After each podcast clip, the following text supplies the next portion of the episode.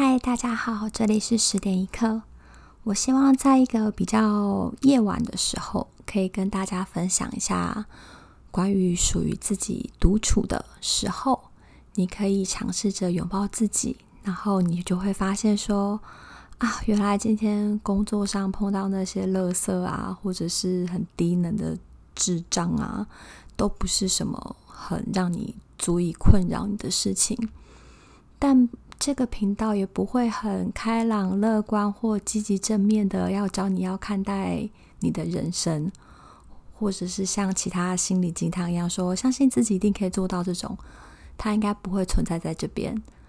我比较希望分享给大家，可能是一本书或是一部电影，然后你们也可以透过我说的书，或者是我介绍的电影，然后去学习着。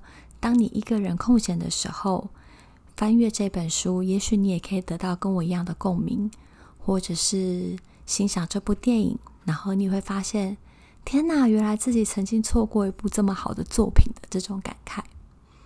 像今天的话，我想要跟大家分享的就是我昨天读到陈文茜小姐的作品，叫做《终于还是爱了》。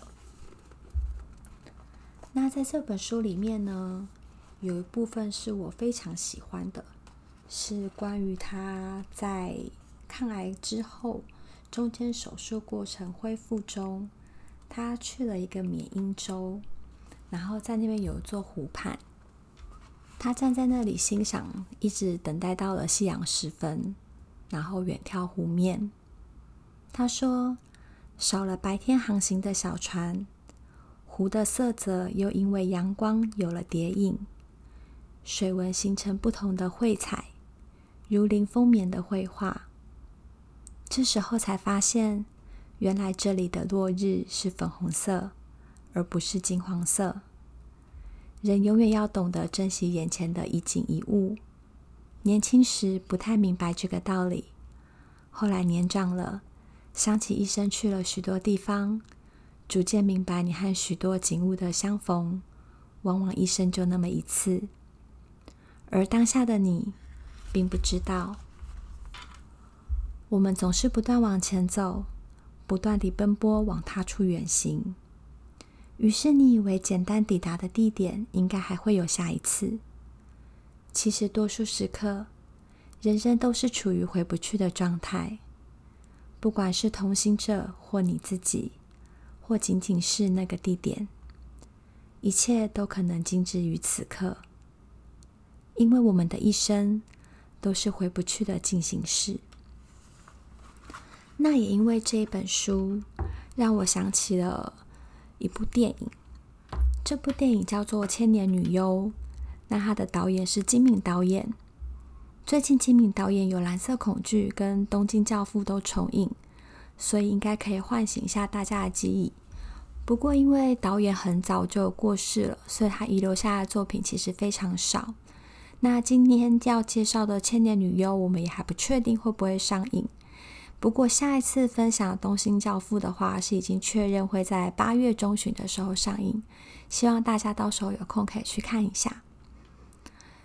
那在介绍《千年女优》的同时，我要先说明一下，就是这部分的文章截取其实是我自己的部落格，所以不会有什么版权的问题，因为这是我本人。《千年女优》其实是一个很漫长的爱情故事，那真正引领着大家进入这个追逐的过程，实际上是一份坚呃一份坚持。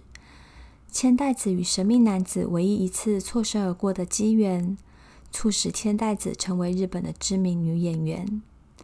而这一生，千代子就宛如左眼下方那颗令人过目不忘的泪痣，流无止境的泪水，是成功时的喜悦，也是绝望时的悲伤。如果只是一段令人刻骨铭心的爱情故事，那就太小看金敏导演的功力了，这是真的。他每次想要表达的绝对不会只有爱情，他会在一部电影里面融合很多心理层面，或者是社会现况，或者是其他人事物，反映出成为影中里面每一个角色的背景。在《千年女优》里面的话，是以千代子寻找着伤兵男，也就是那位神秘男子，所以他不畏惧年纪轻轻就离乡背井。而这个神秘男子最神秘的就是，当你观赏这部电影的时候，你会发现，就算我们是观众，我们也都无缘见过到他的真面目。千代子跋山涉水，千里迢迢的时空背景，衬托的是日本历史的转变。纵使烽火无情，就算千辛万苦，千代子参与的每一部电影作品，都像是与自身经历的不谋而合。借由千代子角色与日本历史的相呼应，更不难理解千代子可以成为千年女优的原因。千代子在隐退之后说了一句话，她说：“就算我无法在茫茫人海中寻找到他，但只要我一直演戏。”一直演戏，他总有一天会看见海报上的人是我。风靡一生的女明星千代子，三十年前当红之际，决定从荧幕前消失。三十年后，千代子的影迷在一个寂静的山庄里面找到隐居数十年的她。影迷带给她的见面礼是一把钥匙。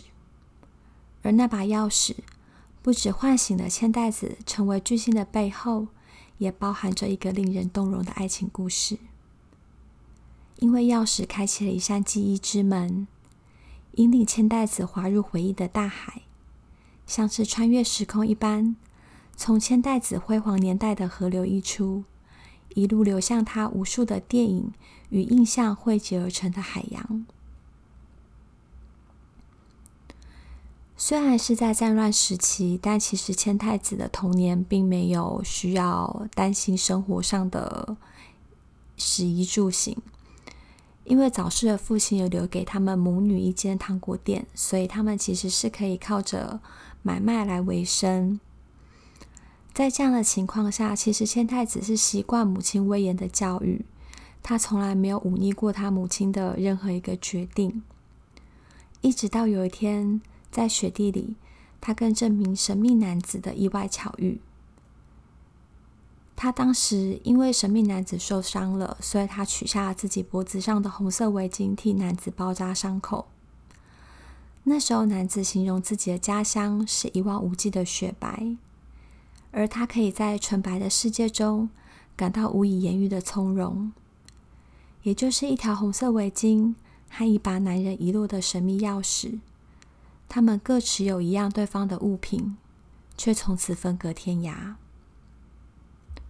千代子的电影作品，从战国时期、幕府时代、大正时代、昭和时期，所有日本大时代的故事里面，都有一个共同的基点。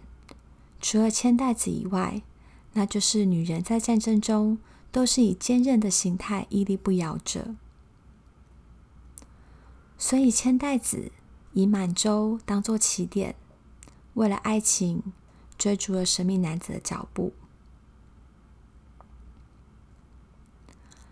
千代子在电影里《千亿年女优》里面，以三种形式呈现在观众眼前：一个是开头刚与神秘男子相遇时最纯真的少女千代子；第二个是在二战结束后。千代子站在废墟中，看见那张自己的画像。第三段，则是随着千代子的叙述，终于她逐渐老去。重点是在千代子饰演战国公主的时候，见到她的爱人身亡。她原本想随着爱人一同死去，可是此时她见到一位老婆婆端了一杯茶，对她说：“喝下吧。”今世得不到的，必将在来世得到，而他正在那里等你。这一杯茶其实是千年茶，说明着千代子将永生永世都遭受爱情的烈焰焚身。明明只是一幕场景，却如同真实般的纠缠着千代子。千代子一直把那把钥匙挂在脖子上。像是提醒自己到底是为了什么而活着。他追求的目标、追求的终点，都只是为了那名神秘男子。偏偏最讽刺的是，他每一段转折，在生离死别的爱情故事里，都只是电影。现实里没有成真的，偏偏在千代子饰演的每一个角色里面，都经历过了。她将一个女人最精华的人生时期奉献在电影生涯里，同时也是奉献在追逐那名神秘男子里。千代子一直到很老了，当他看着玻璃柜里面倒映着她的样貌，他才恍然大悟说：“这个老太太就是那时候端着那杯千年茶老太太。”所以他明白了，老奶奶为什么对他说：“我对你恨之入骨，对你爱之入髓。”总有一天你会明白。当电影最后，千代子躺在病床上时，他回忆了他的这一生。他说：“我一直以为我是为了爱情而追逐他的脚步，但或许……”我真正爱的，是一直在追寻着他的我自己。千年女优其实是一个很漫长的爱情故事。那金敏导演很擅长剪接的这个手法，我相信如果你看过《蓝色恐惧》，一定会感到就觉得天哪，怎么一个导演可以把一个剪接的功力发挥到这么淋漓尽致？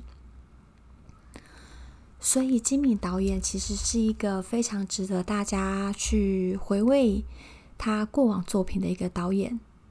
所以我希望在下一次的十点一刻里面，我们会可以介绍到即将在八月中旬上映的《东京教父》。它是一个很特别的题材，是由流浪汉和富家千金以及一个来路不明的小 baby 组成的。如果套用好莱坞的说法，它算是一个公路型电影。但是我相信，金敏导演想要经由《东京教父》表达的，绝对不仅于此，也不是一些打打闹闹你就可以明白的人生道理。它其中蕴含着更深的意义，希望可以在之后再跟大家分享。谢谢你们喜欢十点一刻，很期盼下一次再录音给你们听的时候，See you。